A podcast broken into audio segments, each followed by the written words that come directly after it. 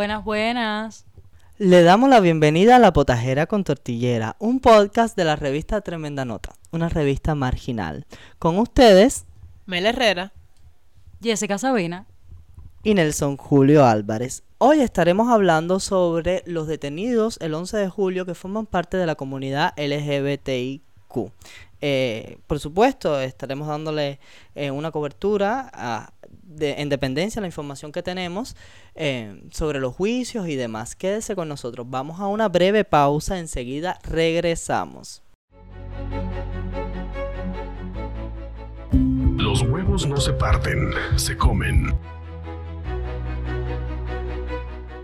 Recuerde que siempre empezamos con el revoltillo de noticias. Eh, hoy yo les traigo algo que nos interesa a todas las personas porque se puede ver afectada nuestra electricidad. Justamente eh, hace aproximadamente dos días Cuba Debate eh, se hace eco de que la termoeléctrica Antonio Guiteras eh, registra fallas tras sincronizar y sale del sistema electroenergético nacional. Esto significa que en muchas partes, en muchas zonas del país se puede ver afectada la alimentación eléctrica, sobre todo en horarios picos del día. O sea, nada. Volvemos a los apagones. Ya los estábamos extrañando. No sé ustedes, pero yo hace rato que no vivo un apagón. Qué bueno que por lo menos ya estoy avisado y que no me cogió por sorpresa.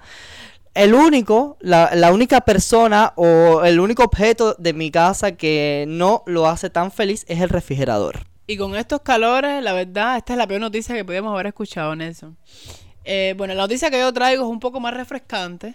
Tiene que ver con, porque bueno, así de refrescante también fue, fue, fue ella, ¿no? La obra de Portazo que fui esta semana, bueno, la semana pasada, el jueves pasado. la obra se llama No Puedo, Tengo Ensayo. Es el grupo Teatro El Portazo, grupo matancero de teatro que dirigido por Pedro Franco. Eh, una obra, la verdad, como decía, muy refrescante. Yo esperaba otra cosa. Esos días tenía una intensidad en mi vida, una densidad de y necesitaba algo. Yo nunca, o sea, yo nunca había leído una opinión de la obra, nunca había eh, solamente muchos comentarios de personas que invitándonos, ¿no? A que fuera, a que tenía que verla. Y yo me esperaba algo más eh, denso, ¿no? Una obra densa. No me esperaba que fuera una comedia. De hecho, me enteré que, fue una, que era una comedia eh, el mismo día en que iba a ir. Y quizás por eso y con la densidad que yo estaba viviendo, pensaba que tenía que, que era algo denso, ¿no? Imaginaba que por, lo que por los procesos que estaba pasando en ese momento. La obra se, se estrenó en La Habana, aquí en el Arco de Belén.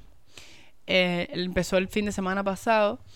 Y bueno, fue un momento además de, de, disfrute, ¿no? También de, eh, de, de, ver a personas, había muchos activistas LGBT, eh, actores, y bueno, estaba Kirian, estuvo Kirian, estaba, Daniel Triana, Freddy Maragoto, personas de la comunidad que fue como un momento de, de reencuentro, ¿no? Luego de, de la pandemia, el teatro, que muestra eh, una obra que aglutina además un discurso contra, no contra, un discurso eh, frente a la cis, hetero- cis heteronormatividad y en medio también del debate del código de la familia. O sea, durante la obra hubo muchas alusiones al código, mensajes a favor del código, hubo banderas, me parece una proyección en ese sentido eh, muy, muy importante. También los, de, los mensajes subliminares, ¿no? La obra, además de su contenido político, eh, también, y toda la situación del país, hacía constantemente alusiones a la heteronormatividad, hacía críticas a la heteronormatividad, a las expresiones de género. Había un buen, eh, había un buen, una buena apuesta, era una, era una buena apuesta contra los estereotipos de género. Había un deseo, hay un deseo en la obra de romper eh, paradigmas, normas de género, de transgredir el género. eh, y la verdad se pasó, se le pasó muy bien. Solo esperamos que en medio de la obra no tumben la electricidad. Es una obra recomendable para todas las personas que están cerca de la capital y bueno, creo que todavía tiene programación, ¿no? Sí, los jueves, viernes, sábado y domingo en el Arco de Belén. Eh, apuntar algo que, que estuve conversando, ¿no? Esta comedia de situaciones, así la define su eh, director del grupo, Pedro Franco, Eh, dura aproximadamente dos horas y trata sobre tres muchachas que luego de una despedida de solteras no recuerdan qué pasó. Y bueno, ahí pasó absolutamente de todo. Al mismo tiempo utilizan, y eso me gusta mucho porque además me doy cuenta de que es una obra en constante reescritura, ¿no? Utilizan muchas frases y noticias eh, que ocurren en las redes, que ocurren en Cuba. Por ejemplo, hacen alusión a las cáscaras de, de Fray Beto, Fray eh, a las, al MLC, a las, a las tiendas, ¿no? Específicamente, a Murillo, a Reordenamiento. O sea, es una obra que está, eh, independientemente de cuándo está escrita, eh, está constante, semana, semana tras semana, función tras función. Creo que la van reescribiendo porque, por ejemplo, el caso de Frei Beto fue muy reciente, ¿no? Y particularmente yo fui una de las personas que no lo posteé, pero lo hice solo, solo por curiosidad, porque un amigo me dijo, esto que hizo Frey Beto no es algo nuevo, es algo que existe desde hace mucho tiempo, o sea, coger la cáscara de la, la parte afuera de, de, la papa y freírla. Y entonces yo lo hice y dije, bueno, si los europeos lo hacen desde siempre y ahora Frey Beto también lo recomienda, yo lo voy a hacer. Eh, Jessica, no sé si a ti te gusta la cáscara frita de la, de, de la papa. Ah, primero, eh, yo no tengo ni papa. Vamos a empezar por ahí. Aceite ya ni hablamos. Eh, volviendo al tema, al tema de la obra del portazo, yo no, no he asistido, no he asistido a la obra. Eh, he de decir que la entrada se escapa de mis posibilidades económicas. Eh, vale 250 pesos la entrada y entonces, no, aunque los perfiles falsos de la seguridad del Estado digan lo contrario, no es cierto que el periodismo independiente es tan bien pagado como para pagarme una entrada de 250 pesos. Eh, sí, em, he visto el portazo otras veces, lo he visto en Matanzas. Me parece un grupo refrescante, me parece que eh, muy queer, que es otra cosa que siempre me llama la atención del portazo. Eh, siempre la, el tema de las identidades de género no hegemónicas están presentes, etcétera. Eh, he visto, o sea, he contactado como con dos personas que sí estuvieron en la obra. Una es em, una persona que estuvo invitada a, participar en la obra y no vi su participación porque además no estaba en La Habana, pero eh, vi un video de su participación y me encantó porque fue una presentación muy queer en el cual esta persona doblaba una canción y todo, todo, me encantó esa parte. Lo otro fue que estuve conversando con una amiga que asistió en la noche de ayer que a mí me da mucha gracia porque ahora mismo tú decías, ojalá no quiten la corriente, y lo que sucedió ayer fue que hubo un pequeño incendio durante la obra, y al parecer tuvieron que salir todos del local y tal. Tal vez fue por algo de corriente, no lo sé, algo eléctrico. De hecho, algo que, que fue muy molesto, ¿no? Es que el aire está roto, o sea, el aire acondicionado del lugar donde se estrenó la obra, donde se está eh, haciendo la obra, está roto. Bueno, yo no creo que eso vaya ya en las manos del grupo Portazo, pero debe ser molesto. Lo otro es que esta amiga me comentaba que eh, le habían hablado muy bien de, del grupo, ¿no? Eh, yo incluso ah, ah, lo recomendaría, es un grupo que recomendaría, digo es muy fresco, muy...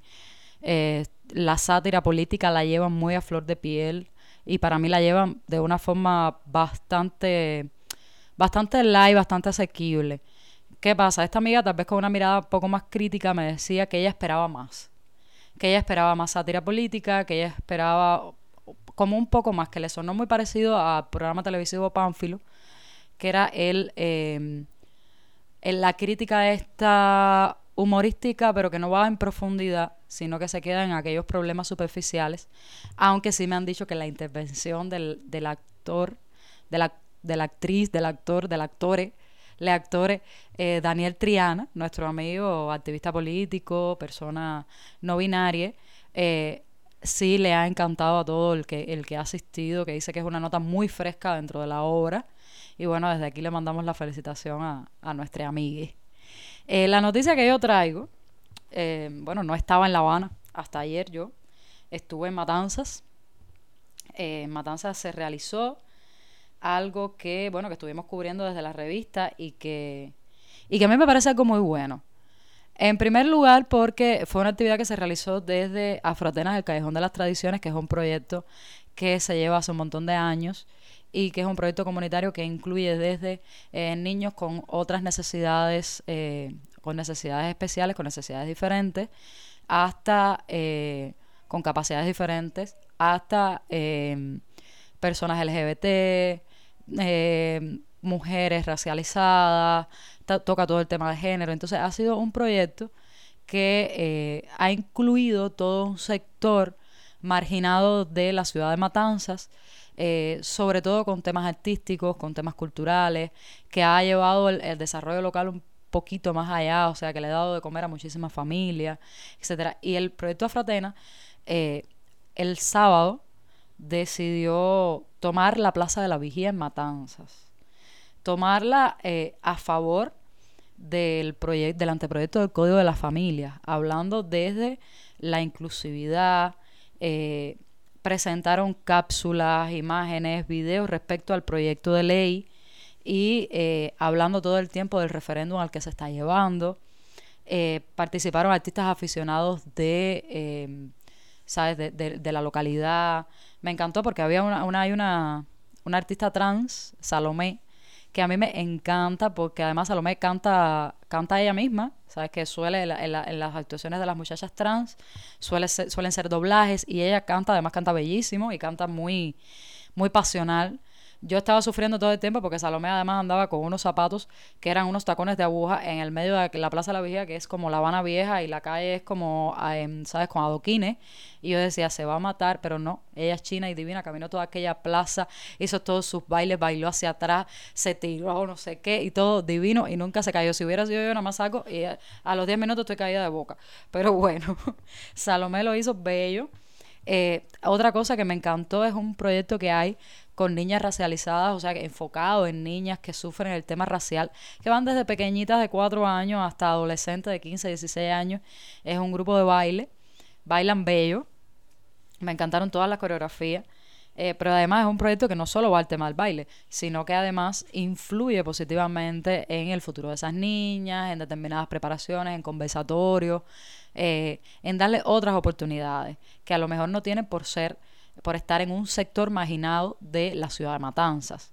Eh, y otra cosa que me llamó muchísimo la atención, hubo dos cosas que me llamaron la atención. La primera es que fue eh, una actividad que se realizó con ¿sabes? la colaboración entre el proyecto Afrotenas, que es un proyecto institucional del Ministerio de Cultura, y activistas independientes, que es algo que yo creo que se viene logrando hace un tiempecito, que es la articulación del activismo más institucional con nosotros los activistas independientes. Y lo otro que me sorprendió fue la proyección del video Es mi vida, eh, que fue dirigida por la mujer, por la muchacha, por- perdón, muchacha, por eh, Kirian Gutiérrez, la activista eh, trans. Todos la conocemos, todos la adoramos. Y este, eh, que tú sales en el video, Nelson, por cierto. Eh, este video fue bastante criminalizado por parte del Estado por supuestamente recibir fondos de determinadas organizaciones, etcétera. Y eh, aquello fue muy emotivo porque Joel que lo proyectó en la plaza y eh, Kirian llamó llorando por teléfono porque ella se sentía como reivindicada en ese sentido de que esto lo hicimos para la comunidad, esto lo hicimos para luchar por nuestros derechos y qué bueno que alguien lo utiliza con ese objetivo. A mí me encantó, lo proyectaron Nelson. De hecho, yo le mandé una foto a Nelson así donde sale el abrazado a Daniel Triana. Y, yo capté el fotograma en ese momento donde lo están proyectando sobre el Palacio de Justicia. Y eso me encantó. La composición de la foto me encantó. Pues me siento muy feliz de verme proyectado en el, eh, o sea, acá en, la plaza de Matanza, eh, junto a Daniel Triana, un video que además fue polémico en su momento cuando Kirian lo realizó y, salió eh, en las redes. Y entonces, y es lo que Kirian dice, ¿no? O sea, es de un video de la propia comunidad hecho desde la comunidad para la comunidad. Y siguiendo más o menos este orden, ¿no? De, de, del tipo de información, quiero actualizar brevemente a la audiencia de que acaba de salir el primer corte sobre la consulta popular del Código de las Familias. Y en este primer corte, eh, un 54% de la población del criterio hasta el momento es a favor de la aprobación del Código de las Familias. Esto es un dato positivo, es un dato que nos alienta bastante. Recordar que en este corte posiblemente no están recogidos los datos completos, eh, más generalizados, eh, eh, sobre todo a las personas que van a ir o que tienen la posibilidad de votar sobre esta consulta y el próximo referéndum que se va a hacer. Todavía el referéndum no se ha realizado, es simplemente consulta popular. Pero bueno, me hace bastante feliz el hecho de que hasta el momento eh, las personas que se han consultado, un 54% esté a favor de este código de las familias. Ahora sí, ya nos vamos a un pequeño corte, usted quédese con nosotros. Enseguida regresamos.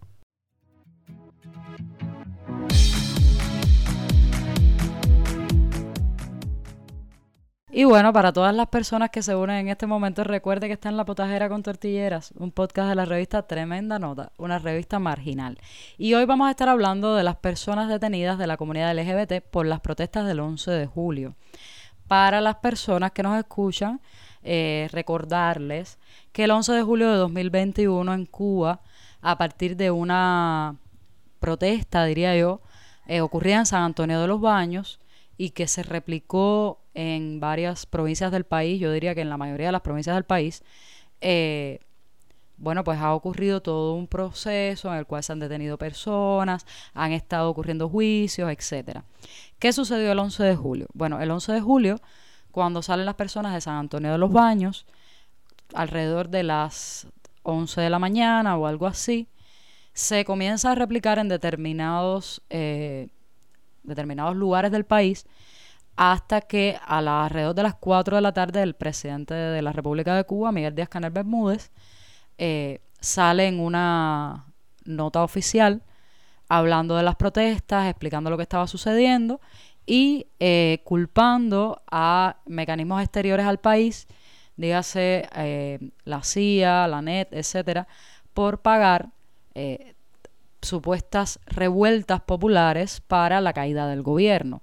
Acto seguido, el presidente de la República eh, dice algo que, ha quedado en, la, en el imaginario popular y que, y que yo creo, como opinión personal, que fue muy importante y muy influyente en lo que sucedió después, que es que él dice que, eh, eh, que la orden de combate está dada, que la calle es de los revolucionarios y que estamos dispuestos a todo. las protestas que hasta ese momento se habían registrado como protestas eh, bastante bastante poco violentas, habían sido protestas pacíficas, personas caminando, gritando cosas, exigiendo, pues en ese momento se tornaron en algunos puntos muy específicos, diría yo, eh, un poco violentas.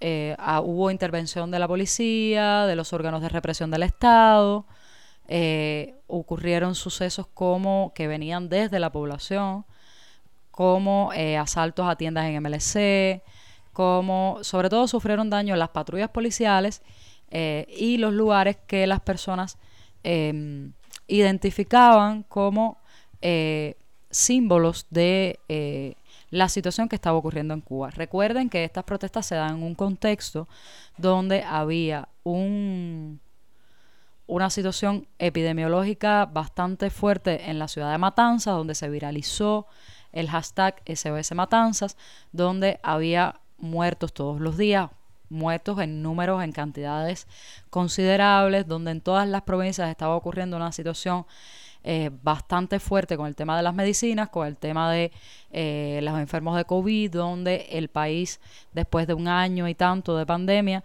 se tornaba en una crisis económica bastante fuerte, donde eh, seis meses antes se había tomado la decisión de implementar las medidas del reordenamiento económico. Se habían implementado las tiendas en MLC.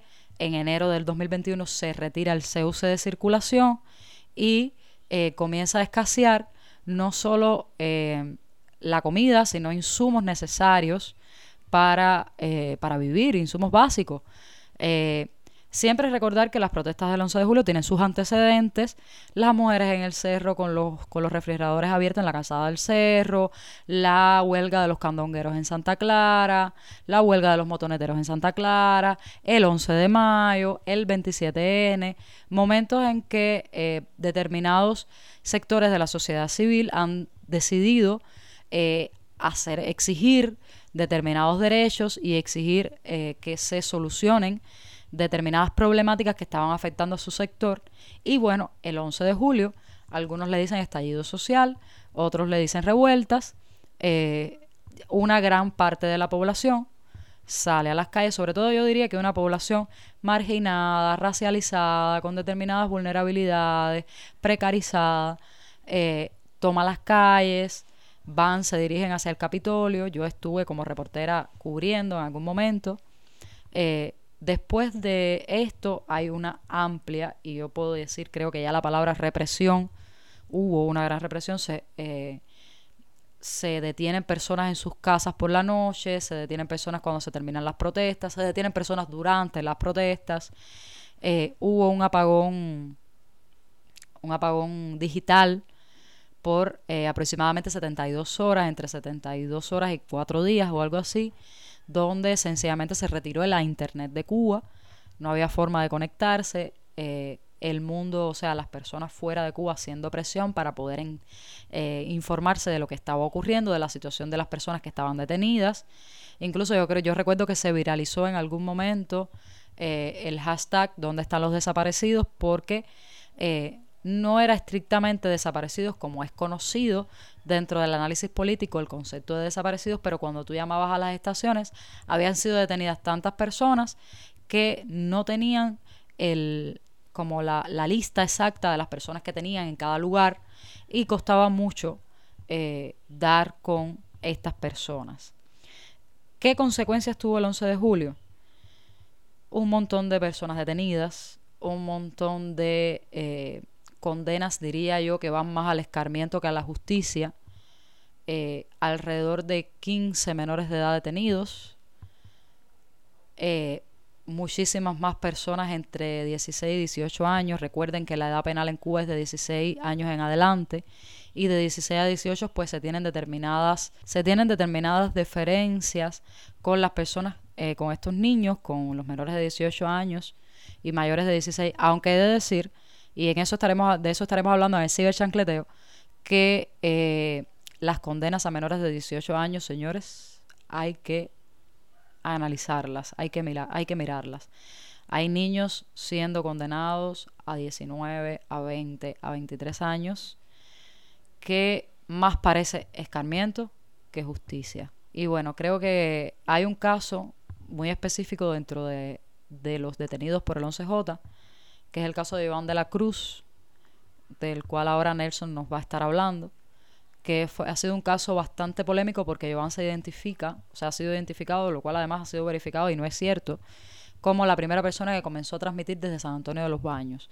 Joan de la Cruz, además, es un hombre gay que ha sido eh, ridiculizado, ha sido discriminado dentro de las instituciones eh, de reeducación por su eh, orientación sexual.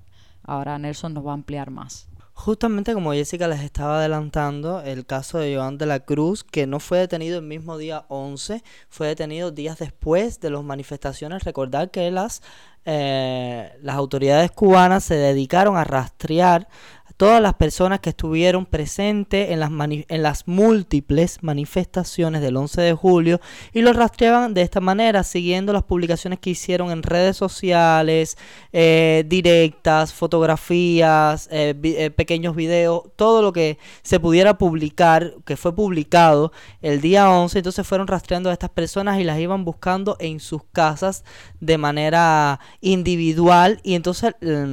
Mm, e, eran conducidos a estaciones de policía tanto como para interrogatorios, para dejarlos detenidos, como también para eh, llevarlos a través de un proceso de, de, justicia, que es justo lo que estamos hoy denunciando, ¿no? Las personas dentro de la comunidad LGBT. Estamos hablando del caso de Iván de la Cruz, que es un joven de San Antonio de los Baños.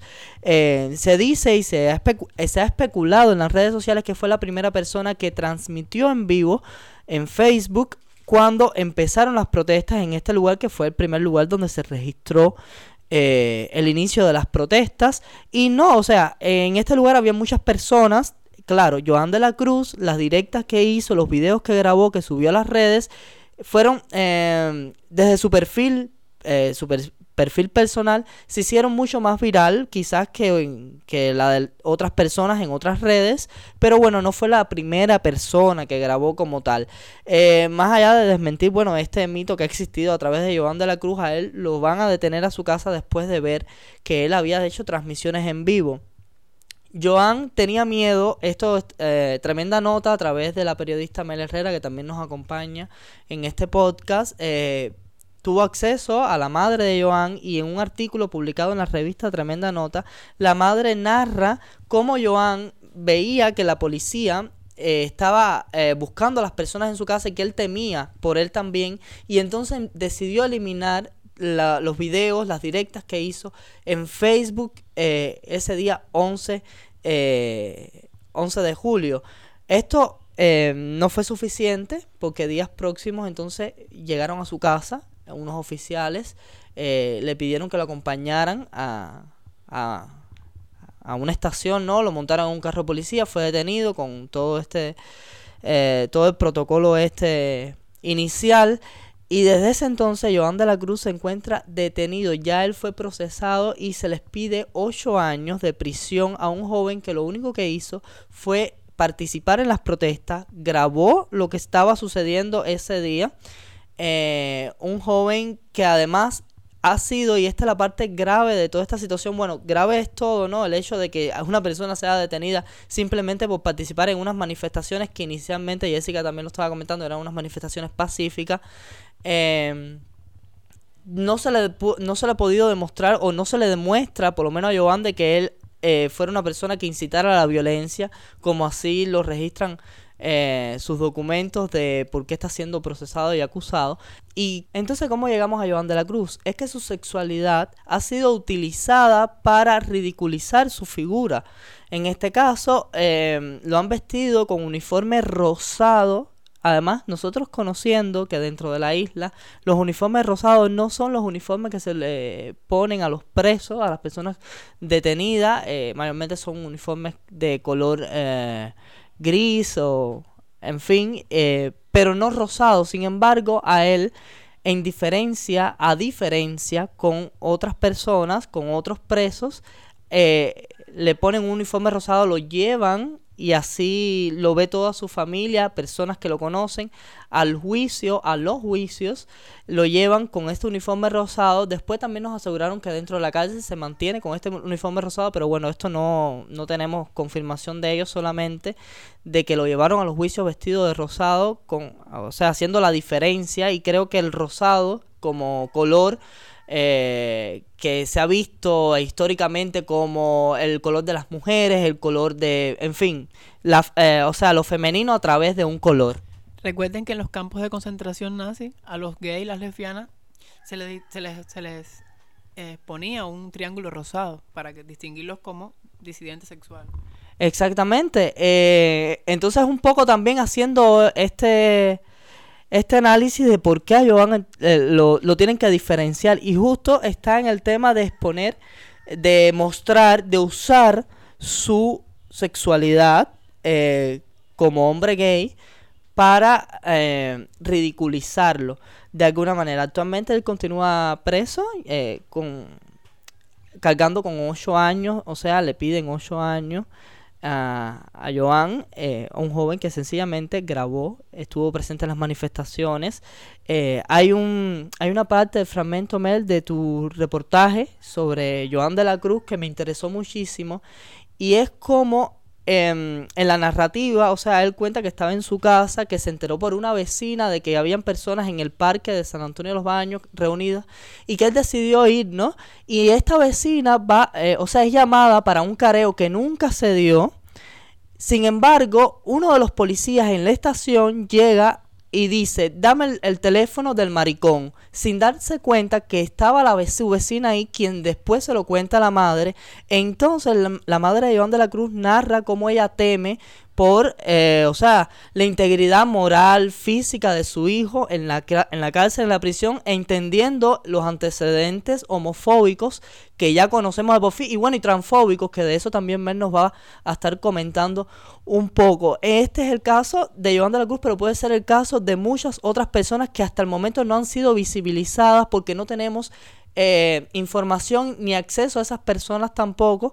Eh, y entonces bueno, un poco de alerta, un poco de visión, un poco de, de, entender cómo, qué es lo que está pasando, cómo está pasando. Y Mel, creo que además, o sea, yo me apropié mucho de la información que tú nos das en el artículo de Tremenda Nota, pero creo que también traes algo nuevo eh, para aportar en referencia a este a estos casos de personas dentro de la comunidad que se encuentran detenidas el 11 de junio y que están siendo procesadas. Todavía no se han terminado los juicios, todavía estamos en, en ese proceso.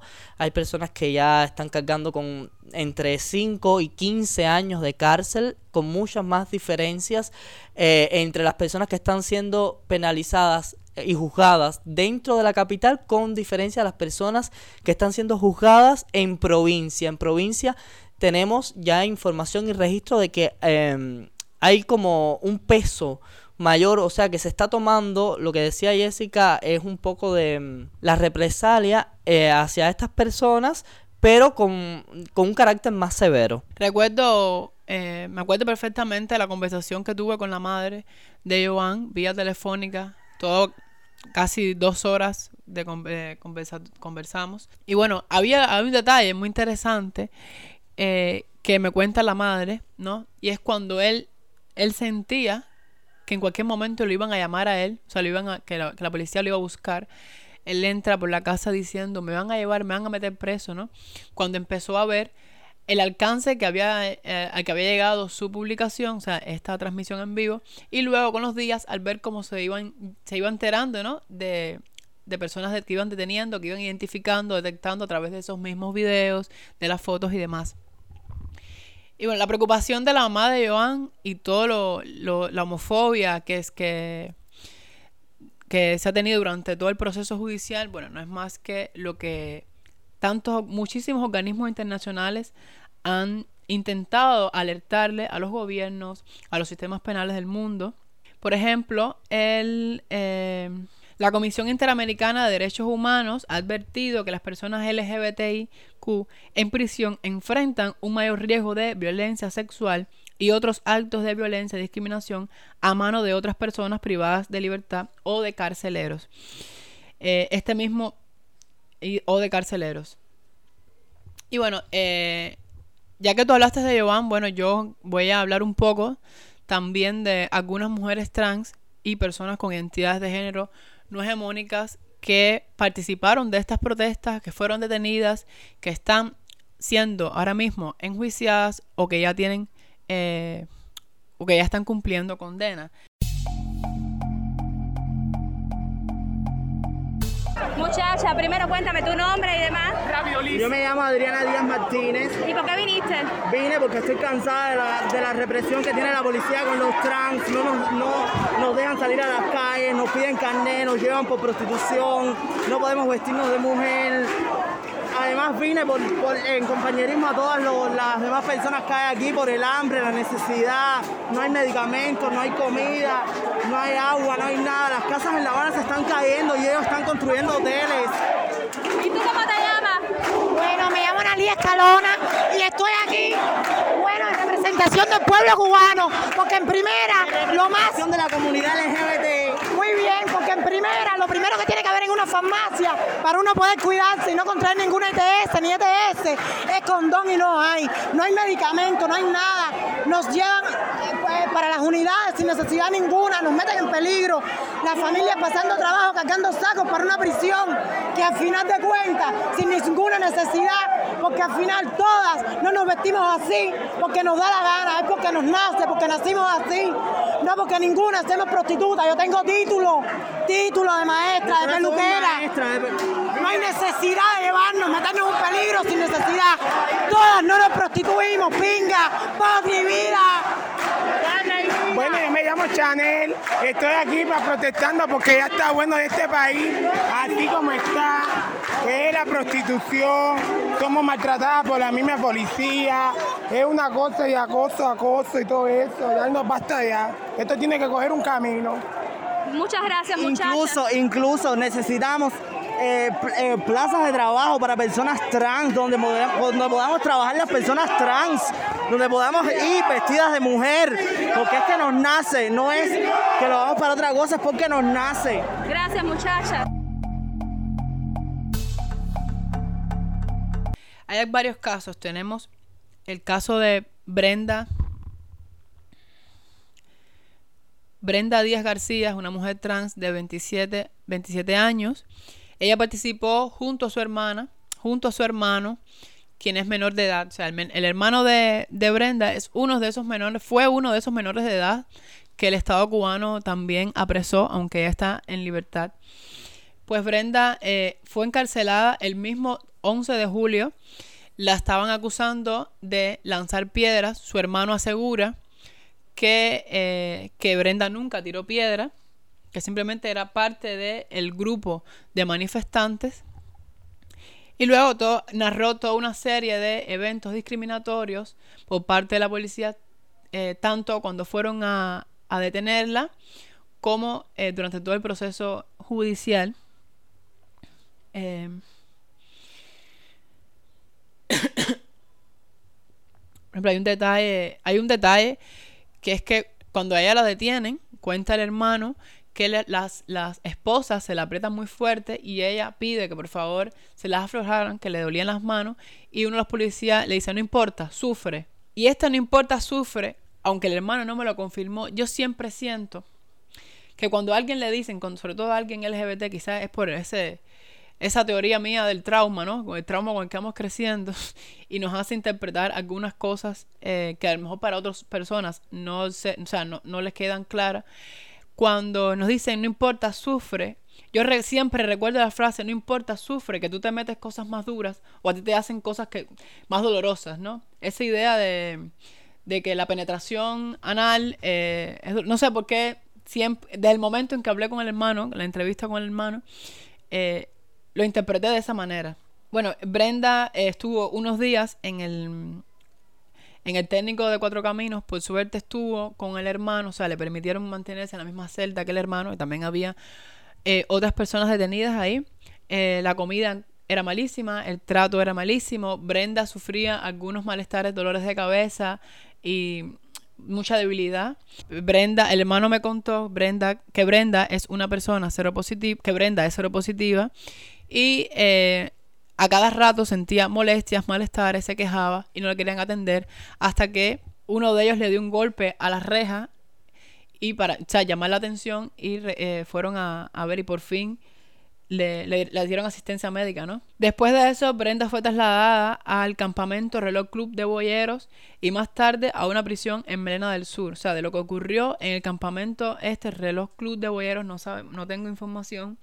Siempre me he preguntado por qué tanto traslado. O sea, siempre he querido saber, leyendo tantos testimonios de estos detenidos del 11 de julio, eh, lo trasladan muchísimo de un lado hacia otro, de una unidad hacia otra, de una prisión a la otra. Siempre me ha parecido eh, curioso, ¿no? ¿no? No curioso desde el morbo, sino, o sea, ¿qué tanto, tanto traslado? Un país que tiene tantos problemas de transporte, de combustible, al mismo tiempo me pregunto, con tantos problemas textiles, o sea, de- e- económicos del país, de recursos, un diseñar, supongo, hacer un, un uniforme rosado específicamente, o sea, es invertir, creo yo, ¿no? Un tiempo y un, un dinero, no sé, a menos que estén hechos esos eh, uniformes ya para, no sé, para qué se usaría. O sea, me parece como todo tan, tan ridículo, ¿no? Brenda eh, se le acusa de desorden público, es lo único de lo que se le, lo único de lo que se acusa y hasta ahora sabemos que se mantiene eh, en prisión. También eh, durante las protestas del 11 de julio, aunque no fueron detenidas, participaron muchísimas más personas trans. Por ejemplo, subimos de, participaron muchas personas trans y hubo eh, también violencias y discriminaciones por identidad de género. Supimos de un caso de una holguinera, una muchacha trans de Holguín, que fue golpeada eh, por, por la policía y tratada como varón. También supimos del caso de Cruz. Cruz es una persona, al parecer, una persona queer de eh, Camagüey, quien en medio de la protesta, o sea, a, él, a esta persona se le acusa de ultraje sexual porque en medio de las protestas se quitó la blusa o la camisa que traía y mostró los senos. Y bueno, eh, a mí me pareció, cuando yo supe de la noticia de esta persona, que es por el hecho de mostrar sus senos, lo acusan de, le acusan de ultraje sexual. Imagínense ustedes, ultraje sexual. Cojones y Becker. Ultraje sexual es enseñar dos tetas. Y Becker, nada. Es que a esta gente le gusta darme microinfartos a mí. A mí me pareció un acto bastante transgresor, a mí me pareció un acto bastante transgresor, muy transgresor, el hecho de que en medio de unas protestas, ¿no? Cansados de, de la mala administración del gobierno, de las malas políticas públicas, cansadas del hambre, de, del desabastecimiento de medicinas y de todo lo que llevó al estallido del 11 de julio, también podamos decir desde nuestros cuerpos, estoy también cansada, cansado, cansada de, estas, de estos roles, de lo que han dicho de mi cuerpo, de lo que han escrito sobre él y mostrar mis senos también como a modo de, protesta, ¿no? Eh, y bueno, esta persona yo quise contactarla varias veces para, para profundizar, o sea, para su caso, escribí sobre su caso, pero bueno, no recibí respuestas. Eh, muchísimas más personas trans se manifestaron este 11 de julio con las demandas específicas de eh, añadidas a todo lo que el resto del país estaba pidiendo, el resto de la ciudadanía, ¿no? Eh, que cerraran las tiendas de MLC, mejoras económicas, mejoras, o sea, cambio de gobierno en muchos casos también, todas estas cuestiones también fue un grupo de personas, en el caso de las mujeres trans, pidiendo por necesidades específicas. O sea, no solamente las que, las que eran de interés nacional, por decirlo de alguna manera, no, también tenían sus necesidades específicas que tenían que ver con el acoso policial, el acoso policial, desabastecimiento hormonal, falta de empleos, discriminación institucional por ser personas con identidades de género no hegemónicas. Eh, y bueno, y por último también está el caso de Shaira, que es más reciente, Shaira fue una muchacha que así como, como Juan, eh, Joan de la Cruz sintió que en algún momento iba a ser eh, detenido, que iban a ir a buscarlo, Shaira se adelantó. Shaira sintió también que eh, debido a sus manifestaciones en redes, los videos que subió, las fotos que puso, los posts que hizo, ella pensó que en algún momento, además por sus antecedentes, también ella ha tenido una fuerte postura contestataria, ella en algún momento pensó que le iban a buscar también y ella se adelantó eh, y sacó pasaje, le pidió a la hermana que le ayudara a comprar un boleto y fue a Rusia. Salió de Cuba con mucho miedo, tuvo, creo que antes de salir me comentó que tuvo un interrogatorio con la seguridad del Estado y eh, sufrió una serie de amenazas y ella lo que decide es irse del país y se fue a Rusia. Cuando se le fue a cumplir el tiempo en Rusia, eh, bueno, sabemos hay bastante, de hecho, en Tremenda Nota tenemos muchos escritos, muchos textos sobre la situación de las mujeres trans cuando llegan a Rusia. Eh, es un país sumamente homofóbico, transfóbico, antiinmigrante, racista. Antes de cumplirse el tiempo, antes de, cuando se fue a cumplir el tiempo en que podía permanecer en Rusia y sin deseos de volver a Cuba y no haber resuelto cómo quedarse en Rusia, saca un pasaje para Egipto. Vive un mes en Egipto y de Egipto saca pasaje para Turquía. En Turquía no la dejan, eh, en Turquía no la dejan estar, no la quieren, eh, la mandan de regreso para Rusia. En Rusia le quitan todos sus papeles, o sea, su, su pasaporte, sus documentos legales y la, y la mandan de nuevo para, para Turquía. Ella estuvo dos veces en Turquía, varada, no la dejaban ni entrar al país. Eh, y ahí, bueno, ella hizo una, una directa donde se estaba quejando del maltrato. Ella se desnuda. Facebook automáticamente le censura la, la directa, se la retiran. Ella se desnuda y pide que por favor la atiendan, que ella no quiere regresar a Cuba. Bueno, la solución fue volverla a mandarla a Moscú. Y de Moscú, eh, y de Moscú fue deportada hacia Cuba en, eh, en enero. Aunque ella directamente no tuvo ningún peso penal, policial, judicial por las protestas del 11 de julio, toda la trayectoria, todo su recorrido, toda su huida ha tenido que ver con el miedo ¿no? de ella a, enfrentar un proceso judicial, a que fueran a buscarlo, el mismo miedo que, sintió Iván de la Cruz cuando sabía que iban a buscarlo. Eh, eh, y también el otro miedo que ella tenía era el de ir presa, ¿no? Hay un informe del 2020 que se llama Mujeres Trans Privadas de Libertad. La invisibilidad tras los muros, realizada por nueve organizaciones en defensa de los derechos humanos de América Latina, señala que las mujeres trans son transferidas frecuentemente de una prisión a otra por exigir sus derechos y pueden ser ubicadas en áreas donde existen peores condiciones. A veces, al no contar con todas las protecciones legales que garanticen que respeten el género de las personas trans, el propio sistema judicial no y carcelario no saben qué hacer con ellas. Eh, bueno, de los 20 países analizados en este informe, solo Argentina cumple con todos los estándares internacionales, los principios de igualdad y no discriminación por identidad de género, ley contra la violencia de mujeres, ley de identidad de género y normas para el alojamiento de personas trans en prisiones. En países como Cuba, Bolivia y Honduras, aun cuando establezcan en constitución el principio de igualdad y de no discriminación por identidad de género, las mujeres trans son llevadas a prisiones de hombres o en el mejor de los casos a pabellones aparte dentro de prisiones de hombres. Este mismo informe alerta que las mujeres trans son mucha, son mucho más propensas a sufrir abusos y violencia tras las rejas que otras poblaciones. Además de los retos que el encarcelamiento impone a las personas privadas de libertad, las mujeres trans presentan desafíos relacionados con el alojamiento, su identificación, las requisas, el acceso a servicios médicos, la privacidad. O sea, en, muchas en muchas prisiones las mujeres trans, o sea, muchas mujeres trans detenidas son llevadas a prisiones de hombres, ya no solo en Cuba, sino también en muchísimas partes del mundo.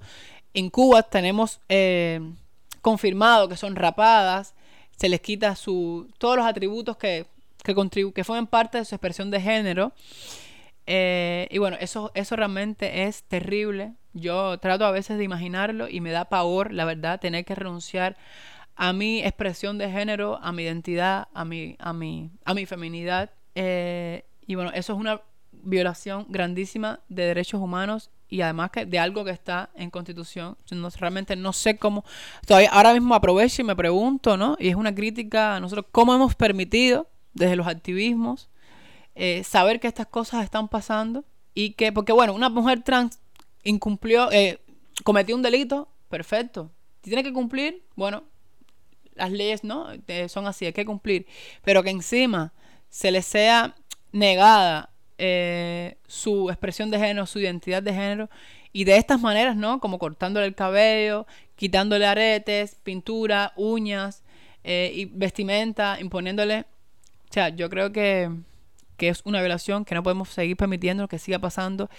Y, y, y estaría bueno que, que pudiéramos darle seguimiento ¿no? a historias de... Ya sabemos que en Cuba lo difícil que es, pero seguir el, la situación de, de mujeres trans y personas de identidad de género no hegemónicas en prisiones cubanas. Decías algo importante que es referente a, a, o sea, a renunciar. O sea, la persona, o creo que, no sé, si te tocaría a ti vivirlo, me particularmente, tú no estarías renunciando a tu parte, a lo que tú sientes, ¿no? Como mujer, sino que te están obligando a que tú renuncies a ello. O sea, aunque internamente uno sigue, ¿no? Arraigado porque soy esta persona, ¿no? Pero te están obligando, rapándote el pelo, enviándote a una prisión de hombres, eh, te están obligando, ¿no? Y entonces, por eso muchas veces volvemos a repetir, o sea, el código de la familia, por ejemplo, que es una de las discusiones, no es un código que nos está trayendo todas las seguridades a las personas LGBT, es un código al final moral también eh, y que solamente está respondiendo a demandas puntuales, por eso se necesitan otras eh, legislaciones, otros acuerdos, otras leyes que aseguren... Eh, eh, o sea, que le den seguridad a la comunidad LGBT eh, en Cuba. Y otra cosa, Mel, de la que tú hablabas, que lo estábamos discutiendo antes de comenzar el podcast, y es que eh, a veces cuando hablamos de los sucesos ocurridos el 11 de julio, eh, la, a mí me llama muchísimo la atención como socióloga, que además principalmente lo que he trabajado como socióloga ha sido movimientos sociales. Generalmente los movimientos sociales tienden a la autoorganización. O sea, eh, las masas tien- tienden a autoorganizarse, a definir objetivos, sin, eh, ¿sabes? Sin hacer una reunión y decir esto es para esto. O sea, no, eh, inconscientemente o conscientemente eh, hay un proceso ahí por el cual todos llegan a un mismo objetivo o llegan a, porque no salen a la calle por gusto. Entonces, a mí me llamó muchísimo, me llamaba muchísimo la atención el 11 de julio que quienes marcharon tenían muy definidos los objetivos de las marchas. Pedían medicinas, comida e identificaban en el gobierno eh, en el gobierno actual, ni siquiera en el sistema, sino en el gobierno actual, eh, pues, pues una situación de opresión, ¿no? Y, y las principales demandas iban ahí, a, eh, ¿sabes? Díaz Canel suelta el poder, medicina, comida, libertad, libertad, libertad. Pero a veces cuando hablamos de los sucesos del 11 de julio, nos quedamos en esta mirada tal vez más generalizada, porque las personas de la comunidad LGBT, principalmente las personas más vulnerabilizadas dentro de la comunidad LGBT, que yo siempre digo que al final las personas cisgénero, aunque seamos de la comunidad, dígase las mujeres lesbianas, los hombres gay, eh, las mujeres bisexuales, los hombres bisexuales, las personas bisexuales, eh, tenemos una serie de privilegios que vienen con la cis normatividad que nos permiten pasar de largo con nuestras discriminaciones, con nuestras historias que nunca son iguales dentro de, de las comunidades, de la comunidad. Ninguna discriminación es igual a otra, pero hay una serie de discriminaciones que no sufrimos. ¿Por qué? Porque somos personas cisnormativas y pasamos de largo. Esto no quiere decir, esto no, o sea, no estoy denigrando ninguna, no estoy eh, obviando ninguna discriminación, sino que estoy diciendo que las personas que no son cis sufren otro tipo de discriminaciones. Entonces, cuando hablamos de esto, de que se autorregulan las masas, de que, aquella- de que en ese momento estaban pidiendo medicinas, comida, etcétera, eh, tal vez obviamos a estas personas de la comunidad que tienen otras demandas. Porque este mismo audio que escuchábamos anteriormente de las muchachas trans, donde piden empleos, donde piden eh, medicamentos, medicamentos muy específicos además, que no son los mismos medicamentos que estaba pidiendo todo el pueblo, donde piden cese al acoso policial.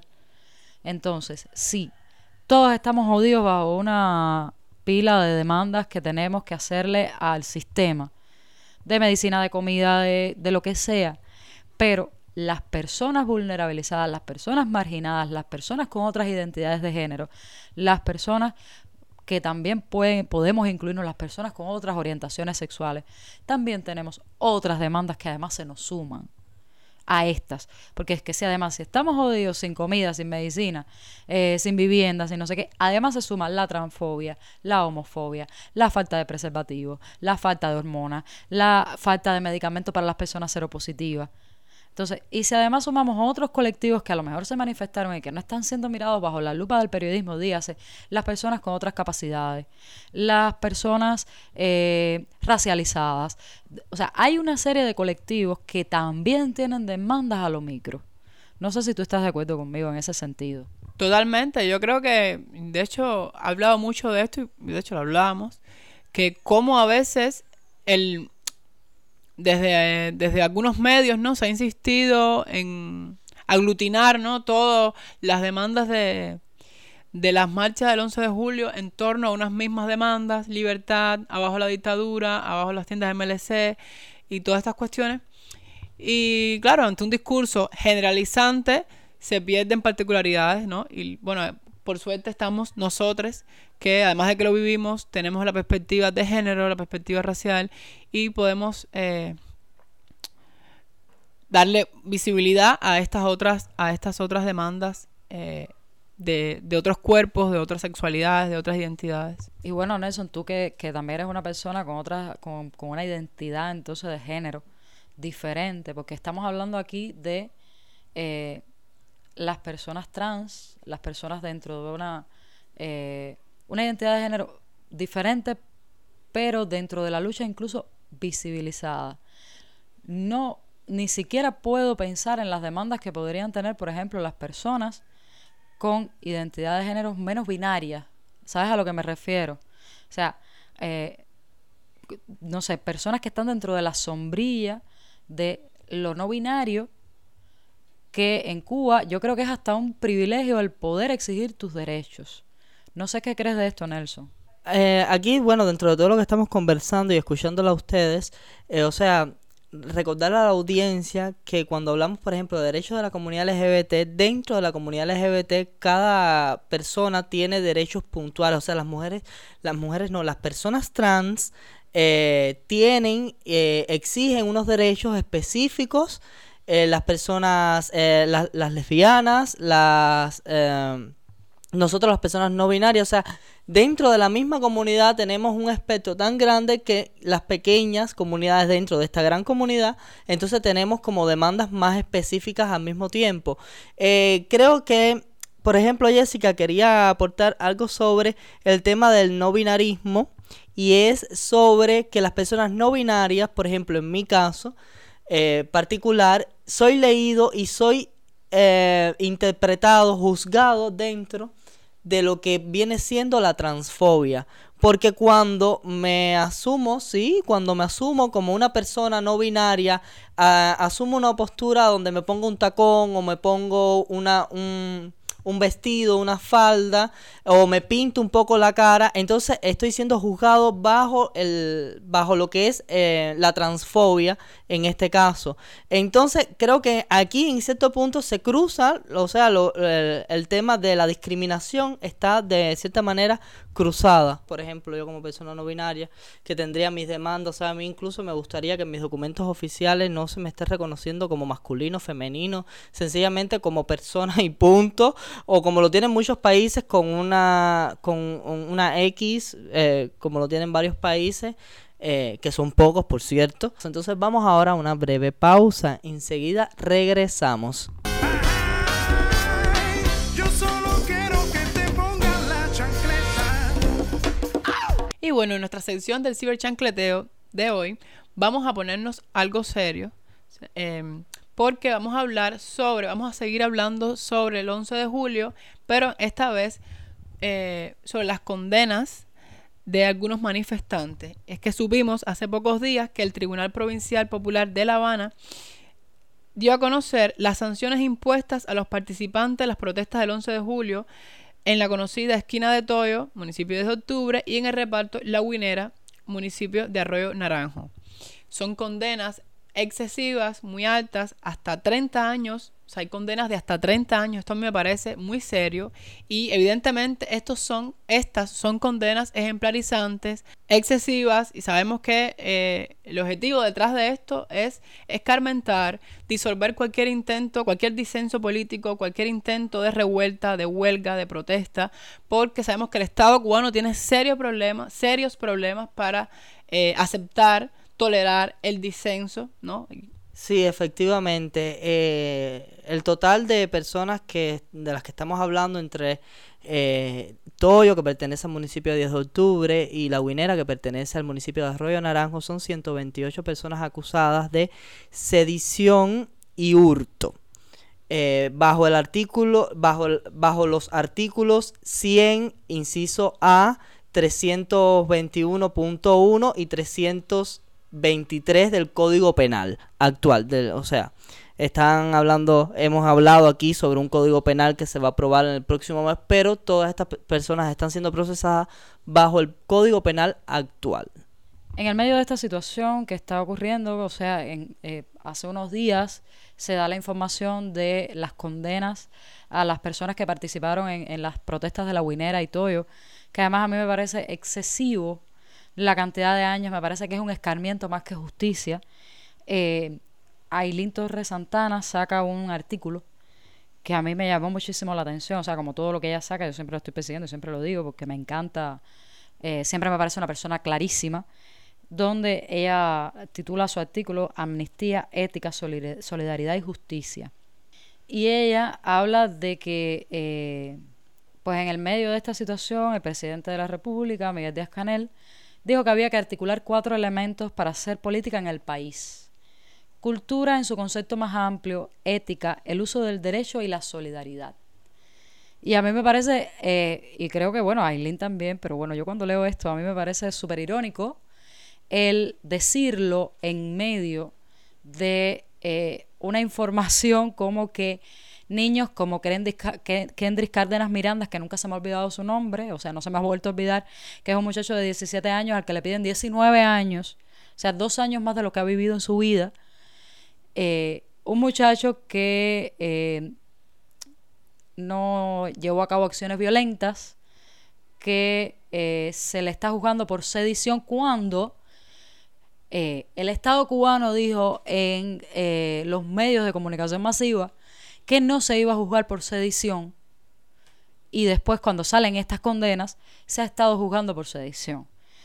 Eh, pero además me llama muchísimo la atención que en el nuevo Código Penal, en el anteproyecto del Código Penal, se está, eh, se sube la pena mínima y la pena máxima por sedición. O sea, ahora mismo, en, en el anteproyecto que está circulando, que no se está llevando debate popular, que no se va a llevar a plebiscito, suben las condenas mínimas y máximas por eh, el crimen de sedición. Ay, Cuba. Qué triste se vuelve todo. En el medio, además de una ola migratoria que no reconoce el Estado, en el medio de las mismas carencias que sufríamos el 11 de julio, y que además Nelson daba en el revoltivo de noticias, la noticia de el tema de, la, de los apagones, de los problemas con la, la electricidad, de además una ausencia, una carencia de combustible. En fin, eh, Cuba, qué linda es Cuba. Decía Eileen también que una cosa que a mí me llama muchísimo la atención y que yo he estado reflexionando, porque yo no puedo creer que un profesional del derecho con una ética, con, eh, con un amor por su carrera, por, su, por lo que realiza, ¿no? pueda sentirse satisfecho o coherente con estas condenas. Aileen decía, el uso del derecho, por su parte, no es el uso irrestricto de la ley punitiva y de alguna doctrina, doctrina carcelaria preventiva o ejemplarizante. Las múltiples fuentes del derecho obligan que sus usos sean también usos en conflicto y estén sujetos a permanente revisión y agudas impugnaciones. Yo sé que en Cuba los profesionales del derecho no tienen una autonomía, o sea, las personas que juzgan tampoco es que tengan una autonomía total, o sea, creo que en ningún país la tienen. Pero eh, estamos hablando de niños de 17 años, de 16 años, de eh, personas de 23, de 25, de 30 años, jóvenes. Jóvenes que nunca más en la vida van a tener una vida normal. Incluso en el caso de que se diera una amnistía, que sería lo más, eh, lo menos vergonzoso que podría hacer este país, este gobierno podría ser una amnistía, Incluso después de eso van a ser jóvenes que van a estar marcados de por vida. Ahí lo dejo. Y bueno, hace apenas unos minutos, mientras yo hablaba, precisamente mientras estaba hablando, me entró un mensaje del hermano de Brenda, la muchacha trans de la que hace un rato estuve hablando. Eh, resulta que le piden nada más y nada menos que 18 años de privación de libertad. El día 8, me dice el hermano, eh, le, le, le, confirman los años de la sentencia, o sea, de cuánto va a ser la condena, y que ya le hicieron el juicio, pero el día 8 es cuando le confirman el, la cantidad de, de años. Eh, de hecho, no sé si se me notó en la voz en algún momento, quizás. Eh, disculpen los oyentes porque fue un mensaje que recibí con mucho dolor, además una historia que he estado siguiendo. Eh, hay otros hay otros dolores conectados con, esta historia, ¿no? Una mujer trans, eh, señores, es una mujer trans en una prisión de hombres. Eh, son 18 años, aunque no, aunque no cumple los 18, el tiempo que sea, es, son unas violencias que van a ir encima de ella como, como, la, como, como misiles. Eh, en fin, no. y nada, esto es Cuba, esto es un estado autoritario y punitivista, carcelario y todo lo que ya sabemos. Y justo, eh, o sea, toda esta información al final nos cae como bomba y nos viene cayendo hasta de minuto en minuto, porque recordar a, a, ustedes que están escuchándonos el tema de, de, que estamos narrando una historia que va sucediendo, o sea, que no pasó, no es una historia que pasó, no, no fue algo que ya, un caso que ya se cerró, es algo que todavía se está viviendo en Cuba. Son condenas a personas que salieron a manifestarse eh, que son condenas al final para eh, escarmentar, hacer escarmiento sobre quien pueda hacerlo en el futuro, eh, advertirles, tienes aquí entre 5 y 30 años esperando por si te atreves a hacer una manifestación antigubernamental en contra de cualquier tipo de sistema que nosotros eh, imponemos. O sea, estoy hablando del sistema eh, cubano, del gobierno cubano, en este caso que es que son quienes están juzgando a estas personas. Ojo con toda la situación de que está viviendo la comunidad LGBT dentro de estas prisiones que hemos narrado hasta el momento. Y de esta manera me voy a una breve pausa. Usted quédese con nosotros. Recuerde que nuestras pausas, como decía Jessica, son bastante breves.